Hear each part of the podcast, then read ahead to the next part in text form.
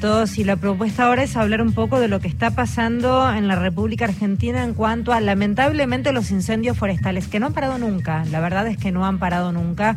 Eh, muchas veces miramos para otro lado por la lógica periodística, pero en esas provincias en donde la sequía eh, tiene, tiene mayor fuerza y los incendios forestales son cosa de todos los días, no han parado nunca y la mirada sigue allí.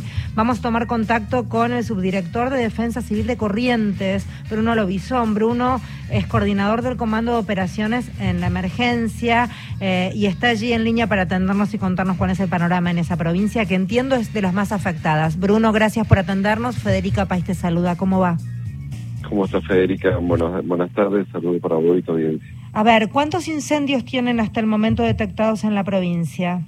Bueno, por suerte hoy, este, en la noche de ayer ha precipitado en el orden de los 50 milímetros prácticamente en todo el territorio provincial. Hoy ya no tenemos focos activos, pero esto es este, una pausa que nos da por lo menos o una tregua de lo que venimos viviendo nuevamente, ¿no? Eh, ¿Cuántos tenían hasta antes de la lluvia?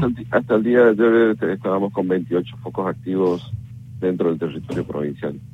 28 focos activos que se, se activan, digamos, con la lógica que tiene como eje la tremenda sequía y la imprudencia, la especulación. ¿Por dónde viene la mano? Bueno, como decís, son tres periodos de sequía de la, corriente de la niña. Eh, hay una sumatoria de años anteriores, inclusive como déficit de lluvia, y eso hace que todo lo que sean los mesqueros y bañados que tienen los humedales de corrientes, hoy se encuentran prácticamente secos, sin agua, ¿no?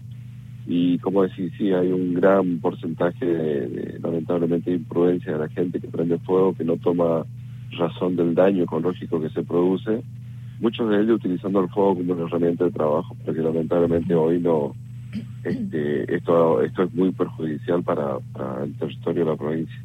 Sí, es algo que no se termina de, reaprender, que algunas costumbres que hasta hace unos años eran las usuales y no eran tan perjudiciales y, perjudiciales y dañinas, hoy son tremendas. Eh, las imágenes, hablabas de los esteros, el año pasado las imágenes que circulaban de los animales eh, eh, corriendo incendiados, muertos por el fuego, muertos de sed, eran desgarradoras. Y esto sigue pasando, lo que pasa es que no está siendo eh, mirado por los medios más importantes, pero por eso nos parecía a nosotros importante tomar contacto contigo, Bruno, para que un poco eh, reforcemos la importancia de la toma de conciencia. Bueno, la verdad que sí, que es eso, es falta de cultura, falta de previsión. Yo te puedo decir que hoy la provincia está mucho mejor preparada, que hay mucha gente que ha tomado conciencia de esto, fundamentalmente la gente del sector del campo que este, sea este, auto protegido con sistema de cortafuego antes y después de los alambrados perimetrales, ha inclusive incorporado equipamiento de lucha contra el fuego propio dentro de, la, de las brigadas de, los campos, pero bueno, el problema no, no radica por ahí, el problema es que sigue utilizando el fuego como, como esta herramienta que, que, hoy no, no, no, está dando en absoluto resultado.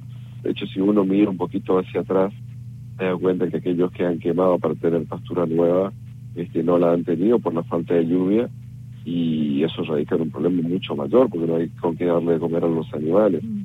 Pero bueno, este, la verdad que se viene haciendo un trabajo impecable también desde todos los organismos en lo que es este, la lucha contra el fuego. Estamos mucho mejor equipados inclusive que la última temporada y esperemos tener buenos resultados a lo largo de la temporada de incendios. Mm, ojalá, Bruno. Gracias por hablar con nosotros. Nos alegramos por las lluvias eh, que han tenido, porque la verdad es que todos estamos rogando que eh, sucedan. ¿Cuál es el pronóstico para, para estos días que se vienen? Bueno, en principio tuvimos lluvia hasta el día de hoy. Se espera nuevamente una semanita o 10 días sin precipitaciones con alta temperatura y que podríamos volver a estar en estado crítico nuevamente. Bueno, y supongo yo, no sé si sucede, pero pero patrullan, van con, con patrullas como para ir alertando ante imprudencias y demás cuestiones.